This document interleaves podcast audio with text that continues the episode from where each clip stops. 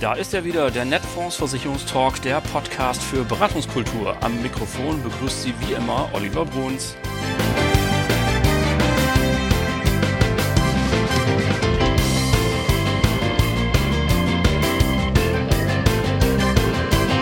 Herzlich willkommen, liebe Freunde des Hauses. Schön, dass Sie wieder dabei sind. Das freut mich natürlich sehr. Und heute haben wir wieder etwas ganz Besonderes für Sie vorbereitet. Äh, doch bevor ich zu meinen Gästen komme, noch ein kleiner Hinweis in eigener Sache. Ich habe schon eine ganze Reihe von Anfragen bekommen, äh, was das eigentlich für eine Erkennungsmelodie ist.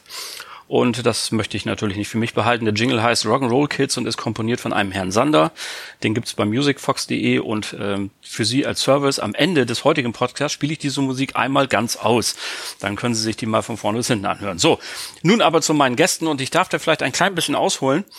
Als ich nämlich in der zehnten Klasse war, musste ich ein Berufspraktikum machen und ich wählte das Landgericht in Bremen zu der Zeit, nämlich Anfang der 80er Jahre, lief eine richtig geile Fernsehserie und die hieß Matlock. Und das war so ein amerikanischer, ja, hier lachen sie schon gegenüber, das war so ein amerikanischer Anwalt. Und ich fand das immer voll geil, wie der vor den Geschworenen stand und so ganz jovial, die um den Finger wickelte und das Urteil dann für sich erstritten hat, beziehungsweise für seinen Klienten. Das fand ich super, das wollte ich auch es ist mir, glaube ich, selten in meinem Leben so dermaßen der Stecker gezogen worden wie bei diesem Berufspraktikum im Landgericht.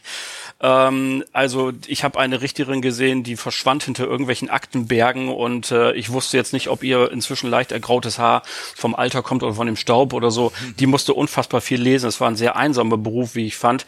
Und ich fand es totenlangweilig. Umso mehr überrascht bin ich eigentlich, dass ich heute zwei total nette, offene und humorvolle Gäste habe, obwohl sie Juristen sind. Und ich begrüße ganz herzlich Sarah Lemke und Christoph Eifrich. Moin, ihr beiden. Moin. Moin. Ja, wir wollen euch da mal kennenlernen, äh, so ein bisschen. Vielleicht seid ihr mal so nett und äh, erzählt doch mal in zwei, drei Sätzen. Ladies first. Wer seid ihr denn eigentlich?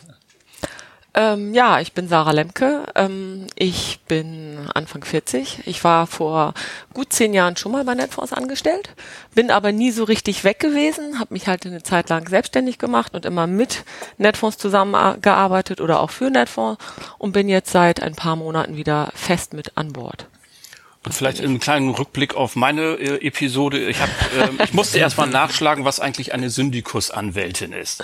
Vielleicht kannst du da mal, ihr seid ja beide Syndikus-Anwälte, äh, vielleicht kannst du mal eben den Hörern erklären, was ist eigentlich ein Syndikus-Anwalt oder Anwältin? Also ganz einfach ausgedrückt ist das eigentlich ein Unternehmensjurist. Also jemand, der im Unternehmen angestellt ist, aber als Anwalt und da dann auch eine Anwaltszulassung hat. Mhm. Weil wenn man, ähm, also man könnte ja auch irgendwo als Jurist einfach arbeiten, dann hat man in der Regel keine Anwaltszulassung. Okay, gut, haben wir das auch geklärt. Christoph, wer bist du denn so? Ja, also erstmal schönen Gruß und ähm, wer bin ich? Was mache ich? Christoph Eifrich ist mein Name. Ich habe noch einen zweiten Namen, den verrate ich euch hier nicht. ähm, ich bin schon eine ganze Weile da. Ich habe äh, seinerzeit äh, Sarah beerbt sozusagen und in der Tat, äh, wir haben uns nie so ganz losgelassen. Ich verantworte hier bei uns im Haus, ach so, ich bin äh, Mitte 40, äh, kann man glaube ich sagen, ich gehe straff auf die 50 zu, um es mal ganz vorsichtig zu äh, Was man beiden umweisen. übrigens nicht ansieht. Das muss ich bei der Gelegenheit mal eben kurz Das musstest du jetzt auch sagen. Du weißt ja, was wir beruflich machen insofern. Ja, genau. Ähm, nee, also äh, in der Tat äh, stehe mitten im Leben. Ich habe noch eine kleine Familie am äh, Hacken. Äh, insbesondere meine Jungs ähm, haben mich heute auch ein bisschen früher aus dem Bett gewürfelt. äh, also wenn ich äh, hier und da vielleicht etwas äh, Formulierungsschwächen habe, bitte man möge man mir das bitte nachsehen. Ähm, genau, was mache ich hier bei uns im Haus? Ich bin äh, ebenso wie Sarah Syndikus Anwältin, ähm, habe noch äh, den Datenschutz unter den Fittichen und ähm, bin für beide Themen Ansprechpartner für, für unsere unsere Kunden, unsere Makler da draußen und ähm, ja, also wie gesagt, über schriftliches, mündliches, äh, Schulungen machen wir hier, glaube ich, auch. Also es ist eine ganze, ganze große Sparte, die wir hier bewirtschaften. Klingt nicht gerade nach Langeweile, wenn ich das äh, so mal bis Nein, hierhin sage. Nicht. Überhaupt nicht. So ähm, wie muss ich mir denn jetzt so einen typischen Tag vorstellen? Was sind denn so, ja, was sind denn die, die Themen, womit äh, vielleicht mal so, so ein bisschen konkreter mhm. gefasst, Natürlich liegt es ja auf der Hand, dass ein, ein insbesondere ein börsennotiertes Unternehmen natürlich mal Hausjuristen hat, die mal so ein bisschen gucken, wenn man Verträge abschließt und so ein bisschen drüber schauen, dass alles Hand und Fuß hat. Aber vielleicht habt ihr mal so zwei, drei ganz konkrete Beispiele, auch mit Blick eben auf unsere Hörerschaft. Was machen Syndikusanwälte denn so den ganzen Tag? Vielleicht kann man einmal einleiten, sagen wir ähm, arbeiten ein bisschen unterschiedlich. Also mhm. Sarah ist äh, im, im Homeoffice im Wesentlichen und hat so äh, sehr wie ich finde, gut zugreifende Bereiche. Ich bin so ein bisschen Mädchen für alles, würde ich behaupten, weil ich eben auch vor Ort bin und ähm, ähm, genau, das ist, glaube ich, schon mal so ein wesentlicher Aspekt, weil Sarah, glaube ich, äh, gefühlt viel besser auch Sachen abarbeiten kann als ich. Ich habe halt irgendwie Open Door Policy, ich habe regelmäßig Leute bei mir dann auch drinstehen. Sarah wird auch angerufen, ne? Nicht verkehrt verstehen, aber einfach so, ich glaube, dein, dein Tag ist ein bisschen strukturierter als meiner ähm, weil eben, ja, du sagst es auch richtig, es sind tatsächlich ja nicht nur externe Themen, die, die äh, mich erreichen, sondern eben auch, auch interne, ja. Also börsennotiert ist ein gutes Stichwort. Ist für unsere Partner natürlich nur so mittelbar interessant, außer sie sind Aktionäre, dann vielleicht schon. Aber das sind eben auch Themen, äh, die Aufmerksamkeit erfordern. Ja, ja klar. das ist ein bisschen anders als jetzt so der klassische Anwaltsberuf, wo man sich dann ransetzt und ja, Sarah, jetzt hast du ja den Ball zugespielt ja. bekommen. Mal gucken. Jetzt habe ich den Ball zugestellt, äh, zugeworfen bekommen sozusagen. Ähm, und ich arbeite selbstverständlich viel strukturierter als Christoph. ich stehe da auch zu. Vielleicht auch personenbezogen. Also es ist halt tatsächlich so, dass ich, ähm, ich glaube, meine Arbeit viele, viel in Projekte einteilen kann. Dass ich jetzt gerade zum Beispiel ganz akut, so die letzten beiden Tage habe ich viel, mich viel mit der Beratungsdokumentation im Bereich ähm, Immobilienvermittlung ähm, und äh, der dazugehörigen äh, Finanzierungsvermittlung beschäftigt, weil wir da ja auch einfach immer eigene Formulare anbieten, äh, die nicht unbedingt verpflichtend sind, aber einfach also als Musterformulare oder auch einfach als Hilfen für unsere Partner. Ähm, und das ist einfach im Grunde genommen immer sehr aufwendig und das kann man ganz gut abarbeiten, wenn halt nicht dauernd jemand in der Tür steht oder das Telefon klingelt. Ja, klar. Sowas mache ich viel. Machen wir mal einen kleinen selbstkritischen ähm, Exkurs so, Stichwort ja. Regulierung in der Branche. Ähm, da stöhnen ja viele drunter. Selbstverständlich. Das Leben als Vermittler ist, glaube ich, komplizierter geworden. Ja. Das kann man ohne Zweifel so festhalten. Ja. Und ähm, jetzt gibt es ja die einen, die sagen, das ist eben ähm, so gekommen, dass die Branche wie keine zweite eigentlich drum gebettelt hat, weil sie hat sich nämlich auch viele Dinge erlaubt, wo man sagt, das ging eigentlich nicht. Der Gesetzgeber war irgendwie rausgefordert. Andere sagen, Mensch, jetzt werden wir nur noch von Buchhaltern und Juristen regiert irgendwie. Man kann eigentlich gar nicht mehr arbeiten. Mal so aus eurem Blick, wenn ihr das so die letzten Jahre verfolgt, was an Regulierung so gekommen ist. Hat das alles so seinen Sinn erfüllt? Ist die Branche besser geworden dadurch oder ist es einfach nur ein Beschäftigungsprogramm für euren Berufsstand? Eine Beschäftigungstherapie vielleicht sogar. Also ich äh, denke, dass die Ansätze und die Anfänge gut waren. Das äh, fing so aus in meiner Wahrnehmung fing das im Grunde genommen 2007 an mit der Versicherungsvermittlerrichtlinie ähm, und ich finde schon wichtig und sinnvoll, dass jeder, der Versicherungen vermittelt oder halt eben auch Investment oder Immobilien oder andere Produkte, dass der über eine gewisse Sachkunde verfügt und das auch nachweisen kann. Und ähm, möglicherweise sind auch gewisse Fortbildungsverpflichtungen sinnvoll. Ich sage möglicherweise, weil ich glaube im Grunde genommen schon, dass man mit, wie bei einem Anwalt, mit jedem neuen Mandat muss man sich ja zwingend fortbilden. So, weil, weil jedes äh, Thema, jedes ähm, äh, jede Aufgabe, die man hat, einfach äh, neues Wissen erfordert. Wir sagen immer, der genau. beste Trainer ist der Kunde. Ne? So. Genau, so kann man das sagen. Das glaube ja. ich schon. So, und ähm, wie gesagt, also ich, eine gewisse Regulierung ist sinnvoll, aber ich glaube schon, dass auch eine äh, Überregulierung stattfindet. Also heutzutage ist es ja ganz einfach so, dass Beratungsprotokolle äh, teilweise über zehn Seiten umfassen irgendwie und mit diversen Kundenunterschriften übersät sind.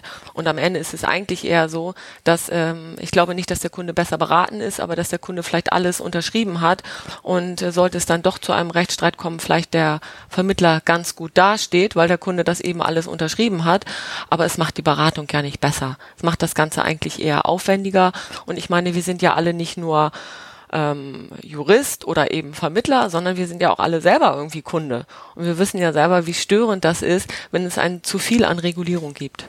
Hm. Das ist so meine Wahrnehmung. Hm. Christoph, du nix die ganze Zeit. Ja, absolut. Also ich finde wichtig, äh, man muss manchmal so ein bisschen links und rechts über den Teller schauen. Und ähm, was wir hier in Deutschland haben, ist, wenn äh, du so willst, eine riesen Klammer auch zwischen den Genehmigungsbereichen. Ja, also wir haben Versicherungsvermittler, wir haben äh, die Finanzanlagenvermittler, wir haben äh, noch ein bisschen die Immobilienleute mit drin und so. Und da hat es wirklich in allen Bereichen Regulierung gegeben. Und ähm, jetzt äh, kann man auch verfolgen in der, in der äh, öffentlichen Wahrnehmung, da wird ja darüber nachgedacht, dass man hier im Prinzip einzelne Bereiche aus der Gewerbeordnung rüberschiebt äh, unter die BaFin-Aufsicht und was mir ganz wichtig ist bei diesem Thema ist, äh, da glaubt sich jeder für seinen eigenen Genehmigungsbereich so ein bisschen im Sicheren. Ja, das ist so nicht. Also ähm, äh, oder es könnte sich ändern, sagen wir es mal so. Und das ist halt ganz wichtig, dass jeder im Prinzip hier auch das so ein bisschen verfolgt auch mit Blick auf das eigene Geschäftsmodell. Ne? Ich meine, es gibt ja viele Berater draußen, die machen vielleicht primär Versicherungen, machen aber ein bisschen 34F noch nebenbei, wenn sie, wenn man sich das überhaupt noch leisten kann, ist ja auch mittlerweile teuer, eine Genehmigung zu unterhalten. Ja, du brauchst Vermögensschadenhaftpflicht und ja. ähm, musst dich prüfen lassen, etc. Und ähm, was ich meine ist, man muss schon so ein bisschen auch am Puls bleiben, um äh, zu gucken, wo geht's mit meiner eigentlichen Geschäftstätigkeit regulatorisch auch hin. Ja, weil ich meine, äh, es wird auch schon äh, öffentlich darüber gemutmaßt, naja, wenn der F unter die BaFin-Aufsicht rutscht, dann ist der D vielleicht auch nicht ganz so weit, ne? Ja. ja. Und das sind halt Themen, äh, finde ich total wichtig, muss sich jeder auch mit beschäftigen, auch mit Blick auf das, was ich zukünftig machen möchte als Makler. Hm. Ähm, wir wollen natürlich jetzt auch nicht in eine Jammerei verfallen, denn also, also ich schon, doch. aber ja. okay, aber ähm, nun äh, wir gerade wir bei Netfonds können uns ja nicht beschweren mit Blick auf die Halbjahreszahlen. Äh, es läuft ja hervorragend in beiden Bereichen bei den äh, Finanzanlagen vom mittleren Moment grandios, aber auch die Versicherer haben ja mhm. zugelegt. Ähm, das macht also dann unterm Strich ja doch irgendwie alles Spaß. Ähm, deswegen vielleicht mal die Frage, aus Sicht unserer Partnerinnen und Partner, was haben die eigentlich davon, dass ihr beide bei Netfonds seid? Also unabhängig, ich meine wirklich, ich meine das mal ganz praktisch, ohne äh, das despektierlich zu meinen. Mhm. Wie gesagt, dass eine Firma einen Juristen braucht, ist unstrittig. Mhm. Aber du hast das eben auch schon so angedeutet, ihr seid ein bisschen noch Ansprechpartner. Ähm, vielleicht könnt ihr mal in zwei, drei Stichworten sagen, was habe ich jetzt, wenn ich Makler bin oder Vermittler, davon, dass ihr beide da seid? Okay ähm, also ich finde, dass ein ganz wesentlicher Punkt ist, dass wir halt äh, zumindest bemüht sind, uns äh, rechtzeitig vor Inkrafttreten neuer Regelungen darüber zu informieren und das auch entsprechend umzusetzen. Und wir setzen das dann ja nicht nur hausintern um, sondern halt auch für unsere Partner. Das heißt Stichworte Beratungsdokumentation oder wir informieren, wenn es äh, Neuerungen gibt, zum Beispiel bei Datenschutzgrundverordnung. Das war natürlich ein ganz großes Thema und da stellen wir auch Musterdokumente zur Verfügung. Ähm, Bereich Geldwäsche ist auch wiederum ein ganz wichtiges Thema ähm, oder halt Fortbildungspflichten. Also wir versuchen ja laufend zu informieren äh, per Newsletter, wie gesagt, mit Musterdokumenten und so weiter. Ich glaube, das ist schon interessant für unsere Partner. Du hast gerade das Stichwort ähm, DSGVO genannt. Jetzt gut zweieinhalb Jahre, glaube ich. Mai 18, glaube ich, ist sie scharf geschaltet mhm. worden. Richtig, ja. ähm, und äh, in der Tat, ich war damals ja selber noch Vermittler und habe im Intranet mir jetzt alles runtergeladen und versucht, das irgendwie umzusetzen.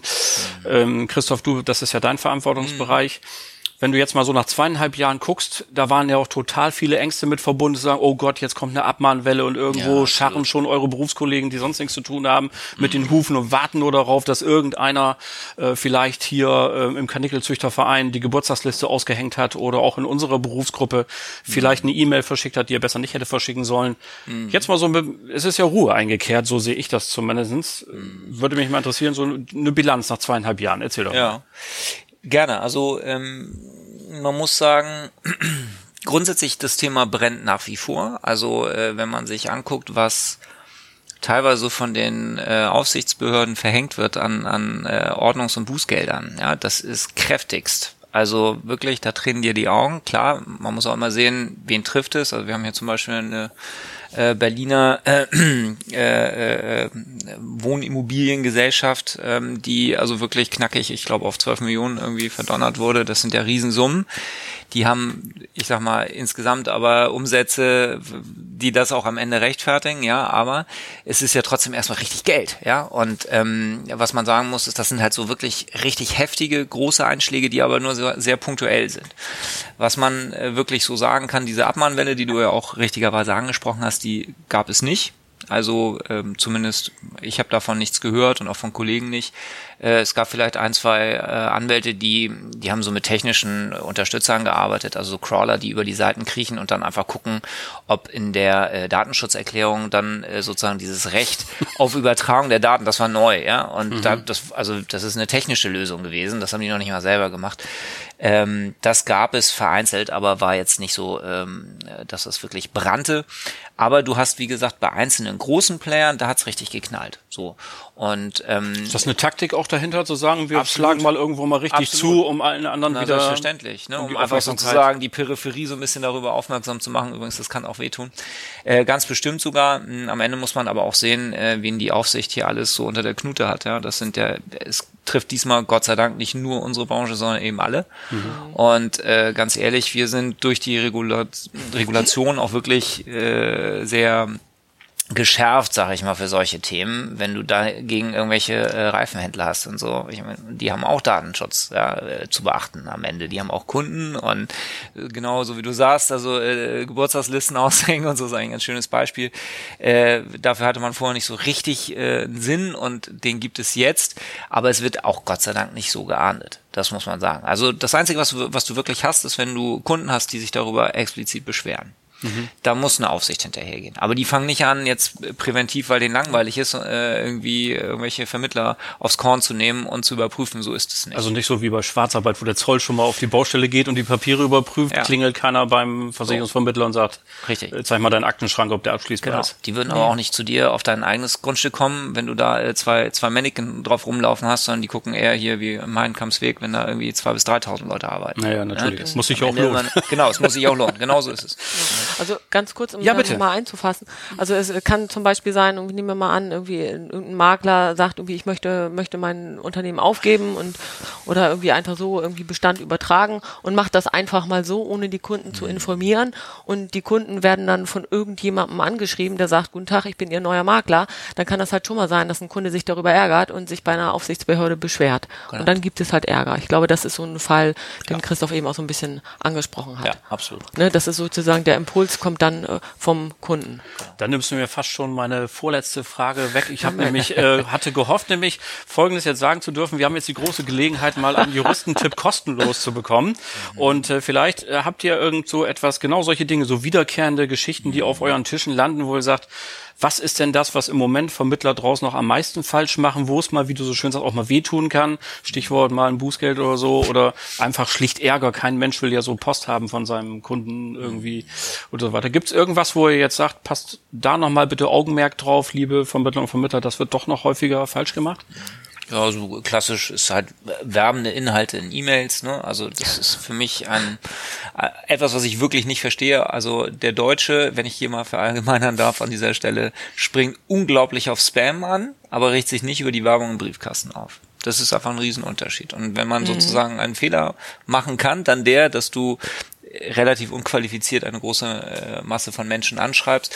Das ist dann nicht nur Datenschutz, sondern da hast du noch äh, UWG und auch so ein paar andere Themen mit dabei im Zweifel. Aber äh, davor würde ich immer abraten wollen, also quasi wirklich anschreiben, individuell und mit dem sicheren Wissen, dass der Kunde die auch haben will, diese E-Mail. Ja, weil ansonsten ja. das Gesetz der großen Zahlen, ähm, da gibt es gewisse Berufsgruppen, die da einfach unglaublich allergisch reagieren die werde ich jetzt nicht nennen.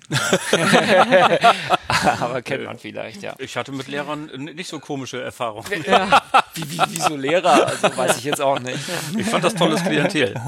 Ja, also ich glaube auch, das äh, Thema ähm, ja, Datenschutz ist ein Problem ähm, bei der Übertragung von Maklerbeständen. Ich glaube, die Bestandsübertragung wird immer mehr ein Thema, weil ich meine natürlich zum einen demografischer Wandel, ja klar, genau, geht gar nicht anders. Ja, sicher. Genau, das ist der der eine Punkt und der andere Punkt ist halt auch, wie gesagt, aufgrund der ähm, fortschreitenden Regulierung, es wird ja immer wieder was kommen, kann es einfach auch durchaus sein, dass viele Vermittler sich dann überlegen, ihren äh, Unternehmen aufzugeben.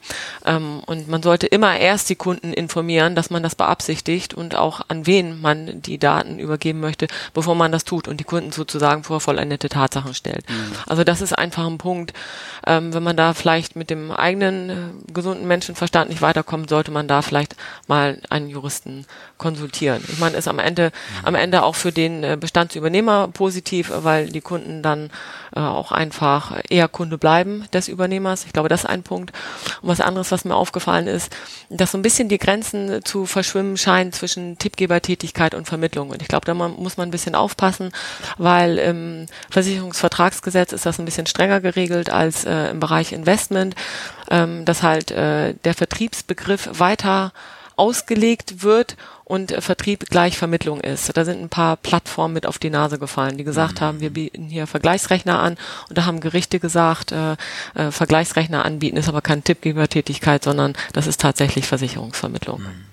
Ah, okay.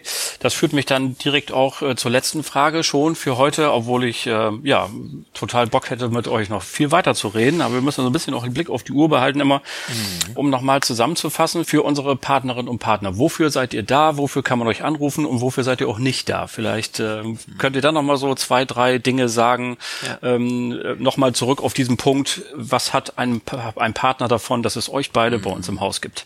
Ja. Also ähm, weder Sarah noch ich machen Familienrecht. Ich glaube, ihr lacht, äh, zu was man so alles angerufen wird, muss ich allerdings auch einschränkend dazu sagen, das war ganz zu Beginn meiner Tätigkeit. Da hat der eine oder andere mal gesagt, Herr Eifrig, äh, ich möchte gerne erben. Habe ich gesagt, das ist schön. äh, das machen wir nicht. Ähm, also klar, am Ende äh, das, was äh, Netfonds betreibt an Geschäften, an, an Geschäften, an ähm, das beraten wir auch. Ja, also wirklich durch die ganze Bank. Man kann uns auch mit allen Themen ansprechen grundsätzlich. Wir haben zu allem eine Meinung, würde ich behaupten, und auch eine dezidierte ähm, versorgen eben auch mit Mustern, äh, wenn es eben welche gibt. Manchmal erstellen wir auch welche, wenn gute Impulse kommen, hatten wir auch schon. Äh, ja, also dass wir sowas auch dankend aufnehmen. Insofern lieber einmal mehr als einmal zu wenig anrufen, ist, ähm, ist meine Devise. Und äh, ja, also äh, wie gesagt, alles, was sich rund um das Vertriebsrecht rankt, ja, äh, und die entsprechend vermittelten Produkte sind erstmal unsere Spielwiese. Genau. Also wir machen halt grundsätzlich natürlich keine Rechtsberatung im Einzelfall, weil wir ja für Netfonds auftreten und Netfonds ist nun mal kein Juristenunternehmen. So, aber keine so Kanzlei. allgemeine Fragen können wir natürlich immer beantworten. Äh, und oft sind es auch, wie Christoph eben gesagt hat, sind es einfach auch Impulse, die ein Vermittler ja mal bringen kann. Kann man sagen, Mensch, ich vermisse irgendwie bei euch da das und das und da gibt's gar keine Schulungen zu irgendwie. Ähm, habt ihr da eine Idee oder was haltet ihr davon? Und vielleicht greifen wir das dann ja tatsächlich auf. So, also wir versuchen natürlich immer schon irgendwie auch am Markt zu bleiben und am Kunden zu agieren sozusagen, aber man bekommt ja nicht immer alles mit, muss man ja ganz ehrlich nee, sagen. Das stimmt natürlich nicht. Hm. So. Prima, was soll ich sagen? Ich äh, habe ganz herzlich zu danken, euch beiden, Sarah Lemke, Christoph Eifrich. Schön, dass ihr euch heute Morgen Zeit genommen habt für dieses Gespräch. Mir hat es riesen Spaß gemacht, denn das war ja dann auch schon wieder der Netfonds Versicherungstalk, der Podcast für Beratungskultur. Und Ihnen an den Geräten sage ich natürlich auch ebenfalls herzlichen Dank fürs Zuhören. Bleiben Sie uns gewogen, zum Beispiel in 14 Tagen, wenn die nächste Folge schon wieder erscheint. Und damit Sie die nicht verpassen, abonnieren Sie uns doch einfach genau da, wo Sie uns jetzt heute Morgen auch gefunden haben. Für heute sage ich Tschüss und auf Wiederhören. Bleiben Sie schön gesund. Allen Kranken gute Besserung. Beste Grüße aus Hamburg. Ihr Oliver Brutz.